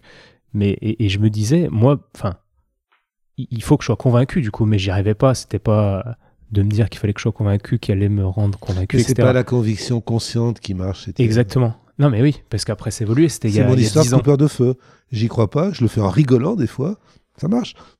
Ouais. Et, aujourd'hui, alors j'ai encore un gros potentiel de développement, j'espère, mais je suis convaincu. Mais j'ai tellement vu de trucs de fou se passer dans mes mains, senti concrètement, et des résultats chez les patients que, que je suis convaincu en fait de que ça marche. Et et du coup, ça marche de plus en plus et, c'est, j'ai l'impression qu'il n'y a pas de limite, quoi. Ouais. Mais je suis totalement d'accord avec ça. Et c'est un des bons domaines où justement l'expérience, l'âge paye. Ouais, ouais, mais ça, ça, pour moi, je suis aussi convaincu que qu'il y a des choses subtiles qu'on ne comprend pas et, je crois que la science euh, nous expliquera pas, en tout cas pas comme elle est faite euh, actuellement, nous expliquera rien en fait de l'ostéopathie et, de ces mécanismes ultra subtils et complexes. Je suis pas certain du tout, euh, parce que je pense réellement que votre conviction, consciente ou non, manifeste ou non, visible ou non, effectivement est transmise et que le patient comme la plaisir, il va traduire ça euh, en endorphine, en talgique, donc il va traduire ça en antipyrétique, puisqu'on sait quand même que l'effet placebo peut jouer sur le nombre de globules blancs, sur le taux de cholestérol, sur l'acidité gastrique, sur des tas de trucs qui sont pas maîtrisables en fait, euh, qu'on peut pas euh, décider que le nombre de globules blancs va, va être multiplié ou non. Ça se passe à l'insu de notre plein gré, comme dirait l'autre. Donc je crois vraiment que votre conviction va entraîner une modification biologique chez vos patients, euh, et donc objectivable. Alors ensuite, par quel circuit ça passe, on ne sait pas trop, mais euh, il se passe quelque chose d'objectif et de quantifiable dans, qui est fondé sur votre conviction. Ouais. Il y a aussi quelque chose de, plus concret peut-être en ostéo, c'est-à-dire qu'un de nos buts, ça va être de bon, chercher l'origine des problèmes, puis de débloquer ce qu'on appelle la lésion, mais le, blocage, on va dire, le blocage qui bloque un peu l'ensemble. Mmh. Et, euh, et, des fois, on n'arrive pas à débloquer ça, puis on prend de l'expérience, puis en fait, plus on a de l'expérience, plus on arrive vers cette lésion, entre guillemets, primaire, qui n'existe pas vraiment, mais cette lésion un peu clé, qui, qui fait que les gens la trouvent, et de deux, on a la capacité de la libérer, et ça, là, du coup, on est quand même plus dans, dans du concret, non? On n'est pas que dans. Un des meilleurs exemples, par exemple, c'est celui que vous avez donné avec votre ostéopathe qui est arrivé à faire que des couples stériles et des enfants. Euh, et ça, c'est caractéristique. On a tous connu des couples stériles, ils adoptent un enfant, et dès que l'enfant arrive, paf, la femme tombe enceinte ou devient enceinte. J'ai hâte de l'expression tombe enceinte. Euh, on tombe pas amoureux, on, monte amoureux et on monte enceinte. Bref, euh, ça montre bien qu'il y a un blocage. Euh, alors je sais pas où, l'ovulation, la nidation, la rencontre du spermatozoïde et de l'œuf, je sais pas. Mais en tout cas, ça montre bien qu'il y a un blocage et que ça y est, j'ai un enfant, donc plus de problème. Paf, je deviens enceinte. Euh, et là, je pense que certainement, elle doit être capable de lever ce genre de blocage. Alors, on est dans des choses euh, immatérielles et totalement concrètes. Immatérielles et totalement concrètes, ouais. ouais, ouais clairement. C'est la plaisir, toujours. Voilà, On y revient. Vous, comprenez pourquoi je vous ai parlé de cette expérience au, Absolument, au début de. au début que vous avez réfléchi. ok. Et euh, vous connaissez Karl Popper? Alors ça se passe à Vienne. On est euh, dans les années 40 et il y a une star qui s'appelle Sigmund Freud. Et puis il y a un mathématicien qui commence à être connu quand même, qui a sorti un truc bizarre, la relativité, on ne sait pas bien à quoi ça sert. Euh, qui s'appelle Albert Einstein. Et un jour, on demande à Popper euh, qui des deux est scientifique? Et là, il répond, mais sans hésiter, c'est à l'évidence Albert Einstein. Pourquoi? Mais parce que pour être scientifique, une approche doit être réfutable et avoir une puissance explicative limitée. Si vous prenez la psychanalyse, Freud est irréfutable. Imaginez que vous avez une phobie des araignées. Selon Freud, la phobie des araignées, qui est un animal à huit pattes, donc à huit membres, c'est la bête à deux doigts, à deux dos, euh, sans vouloir être vulgaire. C'est donc euh, papa et maman qui copulent, ce qu'on appelle la scène primitive. Donc je vous dis, Étienne, puisque vous avez une phobie des araignées, euh, vous avez peur de la scène primitive, de voir papa et maman en train de, de vous concevoir. Donc soit, ah oui, oui, oui, ça me parle, ça, donc mon interprétation est bonne. Soit vous dites, c'est nul votre truc, ça veut rien dire. Moi, j'ai peur des araignées, est-ce que ça pique et tout. C'est donc que vous avez des résistances. Et donc, forcément, mon interprétation était bonne. Donc, la psychanalyse est irréfutable. Et deuxièmement, avec la psychanalyse, je peux expliquer la religion, je peux expliquer l'histoire, je peux expliquer la sociologie, je peux expliquer l'art, euh, je peux expliquer les grands mythes, et puis évidemment la maladie mentale et même la, normalité, grâce au complexe d'Oedipe euh, auquel personne euh, n'échappe, ce qui est totalement faux d'un point de vue anthropologique. Ça fait hurler de rire tous les anthropologues, cette histoire d'Oedipe. Et ces histoires de tabou, parce qu'il n'y a pas de tabou universel, ça n'existe pas. Même le tabou de l'inceste n'est pas universel. Bref, Freud n'est pas scientifique. Alors qu'Albert Einstein, avec sa relativité, on sait que ça n'explique pas tout. Il y a des tas de choses qui échappent à la, relativité, et c'est réfutable. Donc c'est scientifique. Et c'est un petit peu, en fait, le, le, mécanisme, pas le mécanisme, mais la, ce qui se passe dans les sectes. J'ai l'impression que les gens qui vont dans les sectes, tout d'un coup, ils ont tout compris à la vie, quoi. Mais euh, la psychanalyse est une secte. C'est évident. Il y a une phrase que j'aime beaucoup, je ne sais plus de qui elle est, c'est Je hais Lacan parce que je hais la religion. Je hais quoi? Je hais Lacan, Jacques Lacan. Ah, Lacan. Parce que je hais la religion. Bon, bah super, on va méditer euh, avec tout ça. Et euh, vous, vous disiez que vous aviez été. Euh, vous pouvez nous parler un peu de votre expérience par rapport à votre hernie discale et l'ostéopathie à laquelle vous avez eu affaire et tout ça? Ah bah la hernie discale, euh, effectivement, on est dans le lourd là. C'est une lésion euh, visible au scanner, euh, mal placée paraît-il, et pour laquelle j'avais vu des neurologues. J'ai même eu droit à, s'appelle l'électromyogramme, très pénible. et le chirurgien m'a dit bon, faut vous opérer, vous n'y couperez pas de toute façon. Et moi, j'ai très peur du scalpel, en fait, parce que toucher les os, tout ça, ça fait un peu peur. Euh, les maladies nosocomiales, ça existe et c'est quand même embêtant. Donc, euh, je suis allé voir un de mes copains, c'était un généraliste euh, rebouteux, comme il dit, qui m'a manipulé. Et miracle, j'ai été donc une approche ostéopathique qui m'a changé la vie. Et chaque fois que j'avais mal, mais l'ennui, c'est qu'il habitait. Moi, je suis à l'est lyonnais, lui était à l'ouest. Et souvent, le simple trajet, c'était déjà moins bien. Euh, et puis, ça rechutait quand même, et de plus en plus souvent. Et donc, il m'a dit, il ben, faut vraiment prendre le taureau par les cornes. Il m'a envoyé chez un podologue, euh, et ça m'a changé la vie. Alors, j'y croyais pas du tout, hein, parce que bon, c'est vrai que c'est le Mozart des, semelles orthopédiques. Euh, il est incroyable, ce monsieur. Et, mais c'était au micro, quoi, son truc, et j'avais du mal à y croire. Et j'avais l'impression que j'allais peut-être mieux, mais je n'étais pas sûr. Et puis un jour, j'ai oublié de mettre, j'ai changé de chaussures, j'ai oublié de mettre les nouvelles semelles.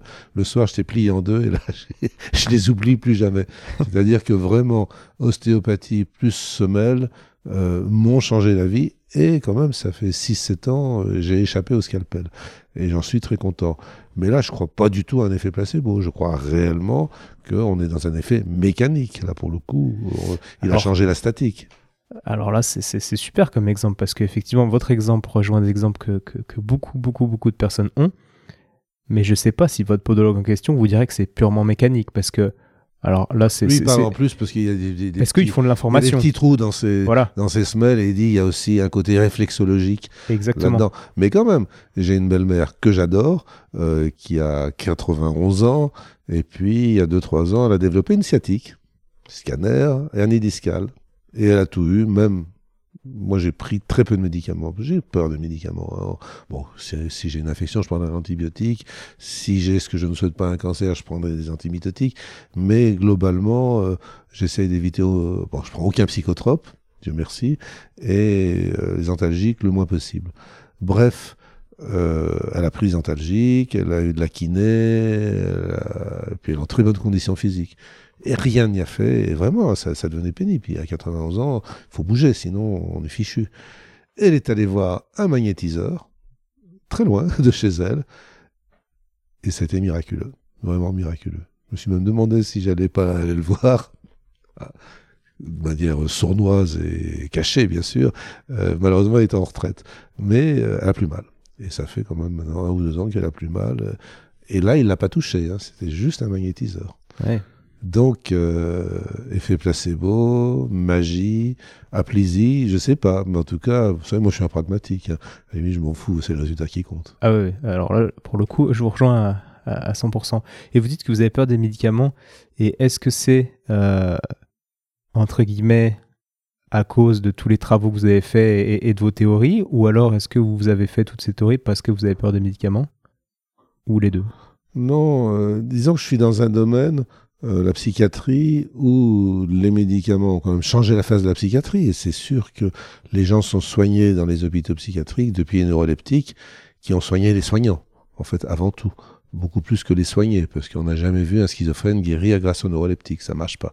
Euh, mais simplement, euh, les hôpitaux psychiatriques, c'était le domaine de la peur. C'est-à-dire que les soignants, ils passaient leur vie à avoir peur des fous. Et du jour où les neuroleptiques les ont calmés, il y a eu plus de, plus de coups, plus de bagarres, euh, plus de peur, eh bien, les soignants ont pu commencer à penser, parce que quand vous avez peur, vous ne pensez pas, ont introduit toutes les approches psychothérapiques, euh, euh, chronobiologiques, fait tout ce que vous pouvez imaginer. Euh, donc, c'est pour ça que je pense que vraiment les neuroleptiques ont soigné les soignants plus que les soignés. Mais c'est très important de soigner les soignants, parce qu'ils sont devenus être plus intelligents. Quand vous avez peur, bah, vous êtes méchant intéressant ça. Quand, quand, vous avez peur, vous pensez pas bah, Bien sûr. Bien sûr, quand j'étais à Moscou à courir euh, euh poursuivi par mes méchants, je pensais pas, je courais, c'est tout. J'avais aucune capacité. C'est pour ça que dans les films style James Bond, moi je suis en admiration, mais j'y crois pas. Parce que il est dans des conditions extraordinaires, mais il pense toujours. C'est parce qu'il a appris à gérer le stress, il a appris à se battre, il a appris à manier une arme. Il ne doit pas avoir vraiment peur du coup. ouais, voilà. Quand on a peur, on pense pas. Est-ce qu'on peut étaler euh, bah, ce phénomène de peur aiguë dont vous parlez à, quelque chose de plus chronique? Exemple, la population en ce moment a peur, donc ne pense plus. Mhm. on est en plein euh, coronavirus là pour ceux qui écoutent. Elle ne pense plus ou elle devient complotiste, euh, ce qui est encore pire? ouais, c'est une forme de, de non-pensée quoi, au final. je suis bien d'accord. Simplification. Je suis bien d'accord. Ouais. Et euh, alors j'ai des bonus qui vont dans mes questions qui vont rejoindre euh, un peu tout ce qu'on s'est dit. Donc je voulais vous demander, on a déjà la réponse en tant que psychiatre et, homme qui a envie de soigner les gens au mieux, euh, quelles sont les expériences qui ont été marquantes chez vous euh, en tant que patient, en tant, qu'homme? Des problèmes que vous avez eus, donc vous n'avez pas de l'hernie discale, c'est peut-être ça la réponse. Oui, c'est probablement... J'essaye... Bah, c'est vrai que soigner des, brûlures, euh, objectives, euh, juste euh, avec des gestes cabalistiques et des formules secrètes, c'est un truc qui est complètement aberrant pour un médecin. C'est inconcevable. C'est à l'opposé de tout ce que de tout ce que j'ai appris. Donc ça m'a beaucoup marqué. Et puis aussi, j'avoue que j'ai été formé, comme tous les gens de ma génération, en étant allaité au lait de la psychanalyse. Et puis moi, je voyais bien que chez les schizophrènes, chez les autistes, euh, chez les paranos, chez les hystériques, ça marche pas. Ça ne fonctionne absolument pas. Et pourtant, euh, pour réussir les concours, il bah, fallait dire, il y avait une phrase rituelle, euh, comme maintenant en science, euh, nos résultats sont positifs, mais il faudra plus de patients dans un autre lieu pour être certain du truc. C'est des phrases obligées de la fin. Et à l'époque, dans les concours, euh, une approche psychothérapique d'inspiration psychanalytique lui permettra de prendre conscience et de l'améliorer. Ce qui était complètement faux. Quand vous êtes schizophrène, franchement, le, le DIP, c'est pas vraiment d'actualité. Et puis, je, en réfléchissant, je m'apercevais que que Freud euh, n'avait rien compris aux, cultures, parce que le, le ça fonctionne chez un juif de Vienne au 19e siècle de la bonne bourgeoisie, mais que chez les papous, où il y a trois, quatre pères, euh, quatre, cinq mères, euh, le DIP, euh, bon, ça, fonctionne pas. En Afrique, ça fonctionne pas du tout. Même en Extrême-Orient, où je vais souvent à Pékin, ça fonctionne pas. Enfin, plus maintenant, parce qu'ils sont plus dans des familles maintenant, au sens occidental.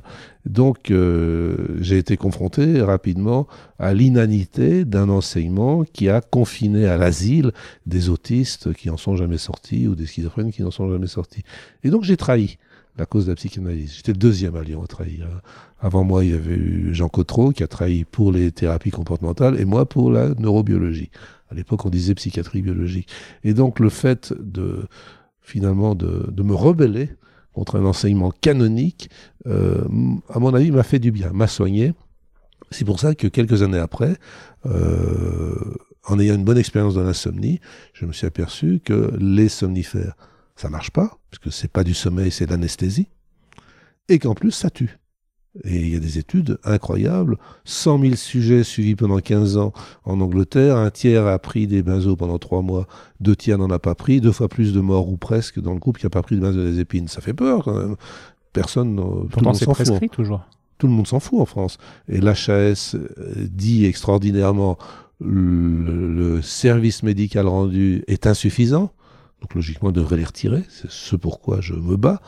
Euh, et elle dit ensuite, donc en cas d'insomnie, il ne faut pas donner de médicaments, il faut faire des thérapies comportementales, il faut euh, euh, faire de la sophro, de la méditation, etc. Enfin, toutes les techniques, la, la chronobiologie, l'hygiène des rythmes. Mais attention, nous ne remboursons que les médicaments. donc on est dans une situation ingérable pour les généralistes. Et moi, je serais loin de leur jeter la pierre de prescrire ces saloperies, parce que les pauvres, ils n'ont pas le choix puisqu'ils sont obligés. Il y a quelques riches qui vont pouvoir se payer des psychothérapies, mais ça suffit pas. Donc, euh, le fait de prendre conscience que ce qu'on m'a appris, c'est-à-dire prescrire des somnifères pour les insomniaques, non seulement ça marche pas, mais ça tue. Euh, et c'est pour ça que je développe euh, sans arrêt, sans arrêt, toutes les techniques non pharmacologiques disponibles. Pareil pour l'anxiété, pareil pour la dépression, puisque les antidépresseurs, ça marche dans les dépressions sévères, suicidaires, là, il n'y a pas de discussion, mais ça marche pas, euh, versus placebo dans les dépressions légères et modérées. Alors que, par exemple, safran plus rhodiol, ça ne marche pas dans les dépressions sévères, mais ça marche dans les dépressions légères et modérées. Donc ça montre bien qu'il y a deux types de dépressions qui n'ont rien à voir l'une avec l'autre, et que malheureusement, euh, l'enseignement et les labos ont voulu faire croire que qui peut le plus peut le moins. C'est-à-dire si avec un médicament je peux traiter les sévères, ça va marcher forcément avec les modérés, et c'est pas vrai. Ouais, et on est encore dans, dans, cette vision binaire, moi, qui me dérange. Euh, Toujours. Alors que, qu'il faudrait nuancer et prendre vraiment les patients de manière très individuelle, mais ce qui correspond pas à la grille de, médicaments qu'on a à prescrire. Quoi, Son expérience montre que chaque fois qu'on est binaire, on a faux. ok, on retiendra cette phrase. Chaque fois qu'on est binaire, on a faux. Et euh, vous connaissez euh, Alejandro Jodorowsky? La psychomagie, ça vous parle? Ah non, ça je connais pas. C'est vrai? Non, je connais pas du tout. Ok, c'est super intéressant. Je regardais le, film hier soir justement, puis je pensais à vous. C'est un hispano-polonais alors? C'est un, un, Chilien, je crois, de base. Euh, euh, d'origine juive, exactement. Peut-être pas polonais, mais en tout cas d'origine juive. Et, euh, c'est un artiste qui, qui, a soigné et qui a inventé euh, la psychomagie en partant du constat que la psychanalyse n'avait pas de résultat et, prenait extrêmement longtemps et extrêmement beaucoup d'argent. Attention, la psychanalyse, c'est la meilleure méthode de développement personnel. D'une formation qui est utile pour, les psys, pour les juges, pour les enseignants, etc. Mais c'est pas un soin. Ouais, ouais, ouais. Et, et lui constatait en tout cas que que, ça ne guérissait pas les, pathologies, un peu les, folies, etc. Je sais pas comment il appelle ça. Et donc sa psychomagie, il, fait faire des, actes aux patients. Exemple, euh, vous avez un conflit depuis tout petit, vous avez jamais, été par votre mère, aimé par votre mère, donc du coup vous avez développé une insécurité. Enfin bref, il fait toute une anamnèse qui est pas du tout scientifique, mais qui, lui, pour le coup, il, c'est un artiste, donc il écoute son cerveau. Euh, il y a les connexions entre le cerveau droit et gauche, comme on disait. Meilleur chez les artistes, effectivement. Meilleur chez les artistes. L'art, par exemple, pour développer ces connexions, pour moi, c'est génial. Absolument. Vous voyez, j'écris tous les matins à 5h30, puisque je suis du matin. Euh, et il y a des matins où la muse est perchée sur mon épaule et je prends mon pied. Hmm. Et là, je suis effectivement dans un état de, conscience modifié. Et, donc là, j'ai cette brèche, cette communication. Puis des fois, c'est nul. Alors je fais ce que j'appelle des fonds de toile, faute d'orthographe, ouais. Euh, faute de français. Bon, j'attends que ça passe. Au moins, vous avez la, régularité. Et, du coup, ce Jodorowsky, il, il, guérit en fait ses, patients en décortiquant leur, histoire et il leur prescrit ce qu'il appelle des actes. Et en fait, c'est complètement absurde. Hein. Ça peut être de de prendre une citrouille avec l'image collée de, sa mère, euh, parce que dans l'inconscient, ça doit avoir une, ça doit parler à l'inconscient, de, d'éclater la citrouille, de mettre euh, les restes de la citrouille, euh, de les enterrer ou de les brûler suivant l'historique en fait du patient. C'est hyper individualisé, mais c'est des thérapies qui selon lui va parler à l'inconscient. On trouve ça absurde si on réfléchit avec notre cerveau cartésien, mais il s'avère que les résultats sont monstrueux. C'est des résultats que bah, moi que j'ai jamais vu en tant que thérapeute avec quelconque discipline quoi. Oh, si, si, si, moi, je, alors, je prétends faire du Jorovski sans le savoir, un peu comme Monsieur Jourdain. Par exemple, euh, bon, je, je- j'aime bien soigner les adolescents. Je suis pédopsychiatre euh, en titre. Et très souvent, par exemple, avec les ados, je leur demande. ben, il y a pas longtemps, par exemple, il y en a un qui disait, moi, je suis sataniste. Il était, c'était vraiment un borderline qui avait fait des tas de TS, qui se scarifiait, qui se shootait, qui avait fait un peu de prison aussi. Enfin bon, un cas sévère. Je suis sataniste. euh, Et d'ailleurs, j'ai quatre diables. Il m'énumérait Belzébuth, etc. Les noms. Et euh, je peux pas faire autrement que de faire euh, ces, ces passages à l'acte parce que c'est mes démons qui, qui me le font faire. Et puis, je suis modifié selon que c'est, euh, je sais plus le nom de ces, ces diables qui m'énuméraient. Donc, euh, tous les deux, je, je lui ai proposé que euh, de me les dessiner. Et même de me les faire. Il a fait des modelages et des dessins. Surtout des dessins de ces diables, avec chaque fois les attributs euh, selon le nom du diable, etc. Et on est allé dans le, dans le jardin de la clinique. Et j'ai dit maintenant, euh, on va brûler les diables et leur fumée va monter jusqu'au ciel ou jusqu'aux enfers et ça va te débarrasser. C'est ce qu'on a fait. L'équipe était sidérée. Ça a été spectaculaire parce qu'il avait réduit en fumée euh, ses, ses démons intérieurs. Euh, donc je pense que c'est un petit peu la même optique. Ça, je le fais beaucoup. Euh, et notamment d'enterrer ou de- d'incinérer euh, les fantasmes que je matérialise. Euh, on est proche de l'art-thérapie aussi. là. Exactement. Ça, ça rejoint l'art thérapie, ça rejoint ce que Jodorowsky fait. Après, en développement personnel, euh, il y a beaucoup de techniques comme ça aussi. euh, Ouais. brûler la photo de son ex, etc. Pour que, bon. Je Mais sais là, ça va aussi, un peu par exemple, les, les gens qui dépriment parce qu'ils ont perdu un proche, systématiquement, je leur fais écrire aux proches, qu'ils écrivent. Ça, c'est facile, c'est classique. Et ce qui les sidère, c'est maintenant, comme il, il a une boîte email, il a reçu, et il vous répond.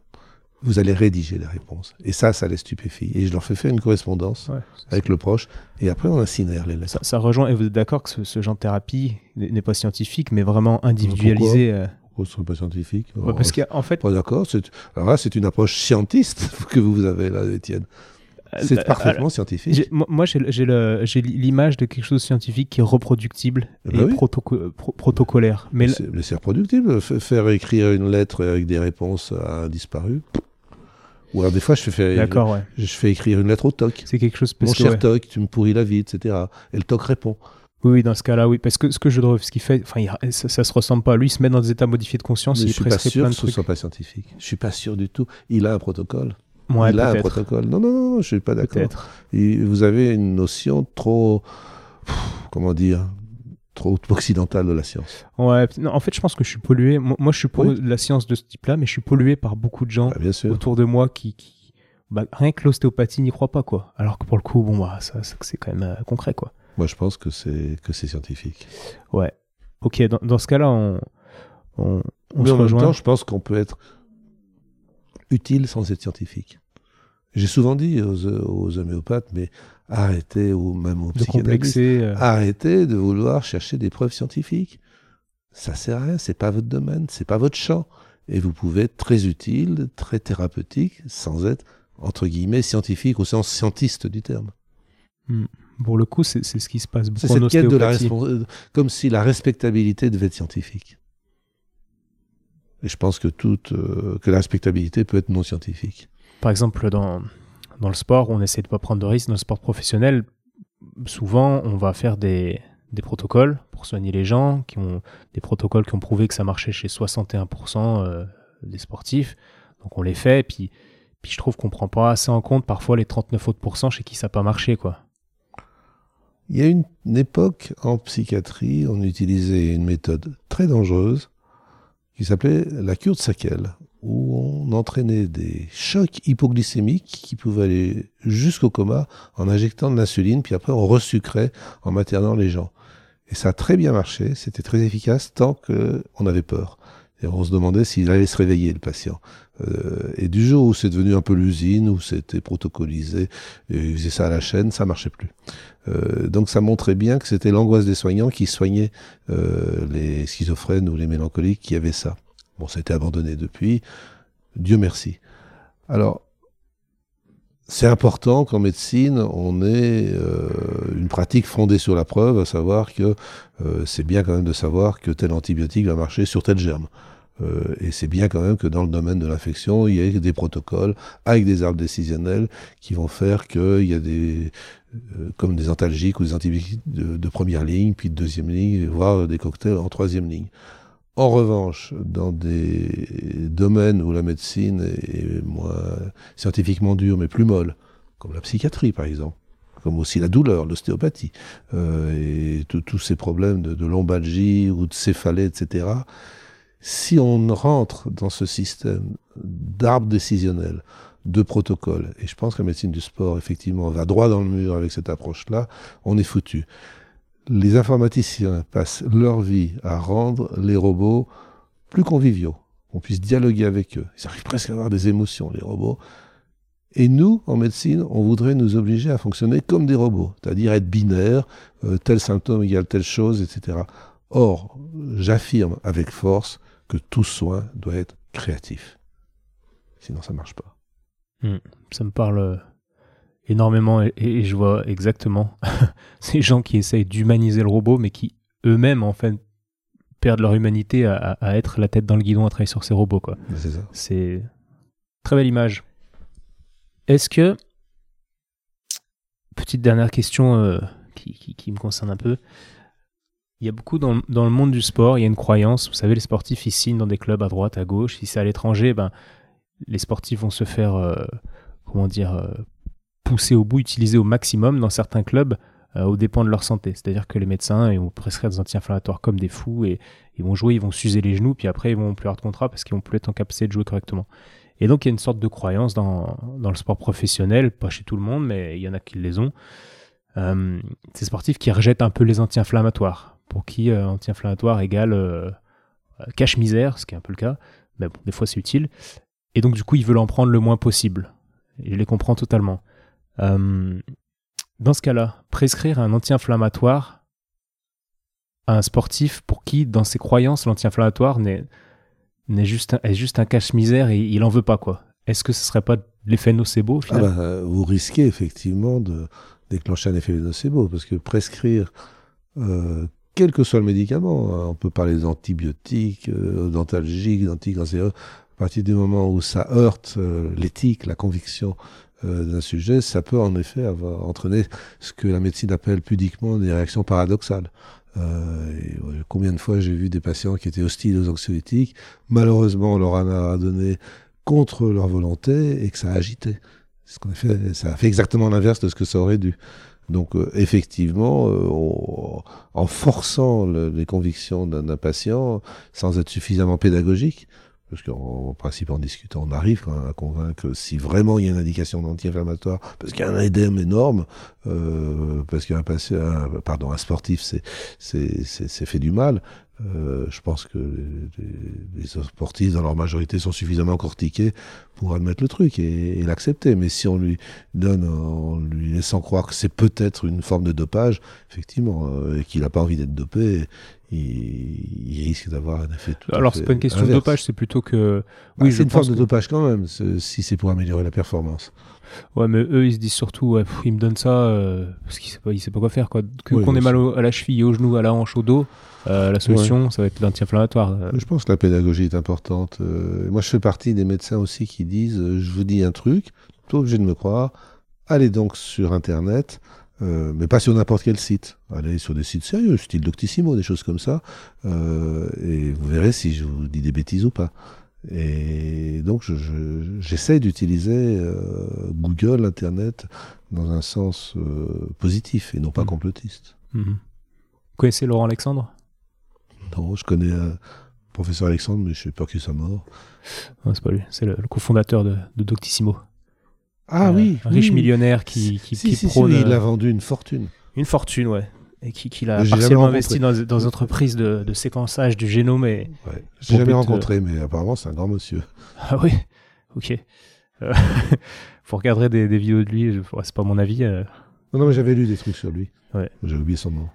Bref, bon, tant pis, on en parlera dans, dans un autre podcast. ok.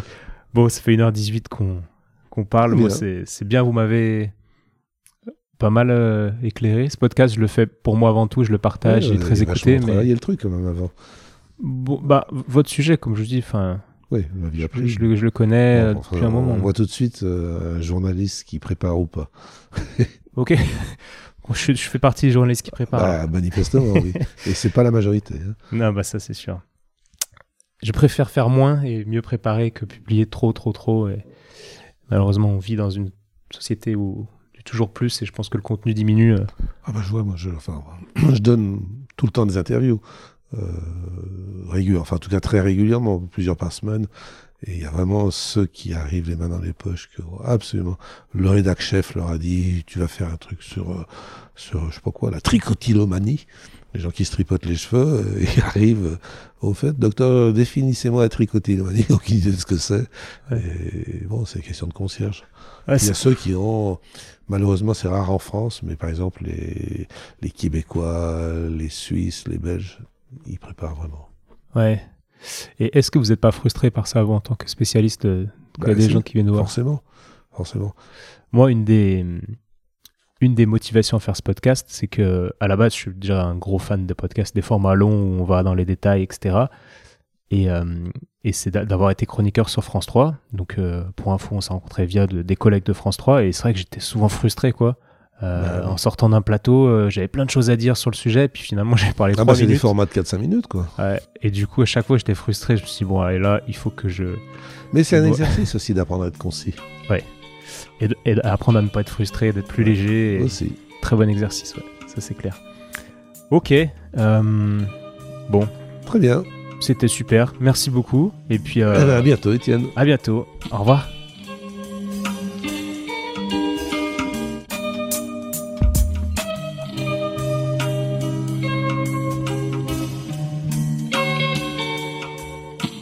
Bravo, tu as écouté cet épisode de Et surtout la santé jusqu'au bout. Donc pour booster ce projet qui a pour but de donner les meilleures infos possibles sur le thème de la santé, je t'invite à aller mettre 5 étoiles et un commentaire sur l'application podcast de l'iPhone de ton voisin. Comme je te l'explique régulièrement, c'est ça qui m'aide à faire monter le podcast au classement et donc ça me crédibilise pour ensuite inviter d'autres experts et ensuite te partager leurs conseils. Donc merci encore. Tu peux également suivre les aventures du projet sur Instagram à Étienne Bulidon. Et évidemment, si l'ostéopathie peut t'aider, bah, tu peux venir me consulter au cabinet du 120 rue Montesquieu à Lyon. Si je ne suis pas disponible, c'est Julien ou quelqu'un de l'équipe qui te prendra en charge. A bientôt et bonne fin de journée. Ciao